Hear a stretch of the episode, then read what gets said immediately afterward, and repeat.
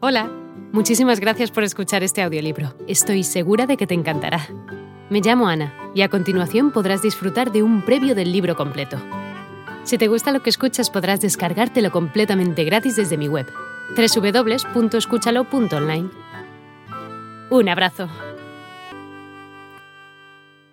Estoy sentado en la cabecera de la mesa del comedor en mi casa de Houston, acabando de cenar con mi familia mi novia desde hace muchos años, Amico, mis hijas, Samantha y Charlotte, mi hermano gemelo, Mark, su mujer, Gaby, su hija, Claudia, nuestro padre, Richie, y Corbin, el hijo de Amico. Es algo sencillo lo de compartir mesa y comida con los seres queridos, una escena que mucha gente vive cada día sin darle mucha importancia. Para mí, es algo con lo que llevo soñando casi un año. He imaginado tantas veces cómo sería esta comida, que ahora que por fin estoy aquí, no parece del todo real. Las caras de los seres queridos que no he visto en tanto tiempo, el parloteo de muchas personas hablando a la vez, el tintineo de los cubiertos, el movimiento del vino en la copa, todo me resulta extraño.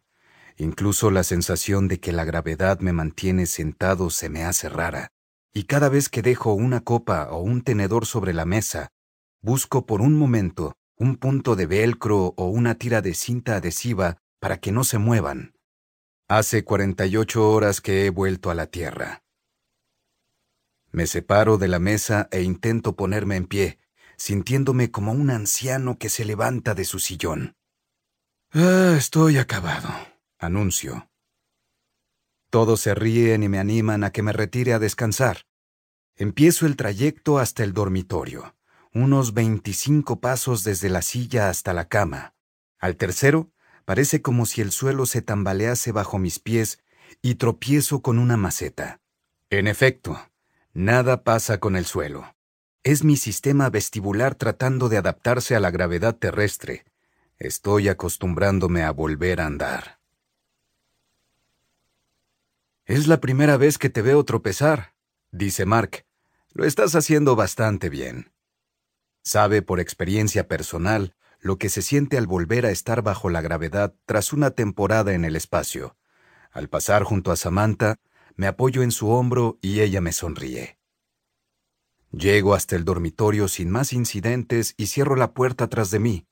Me duele el cuerpo entero.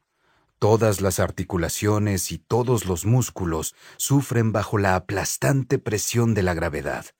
También siento náuseas, aunque no he vomitado. Me desvisto y me meto en la cama, disfrutando del tacto de las sábanas, la ligera presión de la manta sobre mi cuerpo y la mullida almohada bajo mi cabeza. He echado mucho de menos esto. Puedo oír la alegre cháchara de mi familia detrás de la puerta voces que desde hace más de un año no he oído sin la distorsión de los teléfonos que envían las señales a través de satélites. Me quedo dormido con el reconfortante sonido de sus voces y sus risas. Me despierta un rayo de luz. ¿Es por la mañana? No. Es Amico que viene a acostarse. Solo llevo un par de horas dormido, pero me siento delirar. Me cuesta recuperar la conciencia lo suficiente para poder moverme y decirle lo mal que me encuentro. Las náuseas se han intensificado, me noto febril y el dolor ha aumentado. No me sentí así después de mi última misión. Esto es muchísimo peor. Amico, alcanzo a decir por fin. Se alarma por el tono de mi voz. ¿Qué pasa? Me palpa el brazo y después la frente. Siento que su piel está helada, pero solo porque estoy ardiendo. No me encuentro bien, le digo.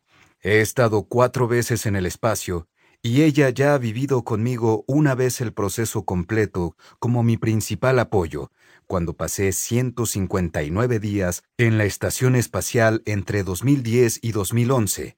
Entonces experimenté cierta reacción al volver del espacio, pero esto es totalmente distinto. Me cuesta levantarme. Localizo el borde de la cama, bajo los pies hasta el suelo, me incorporo, me pongo en pie. A cada momento siento que me debato entre arenas movedizas.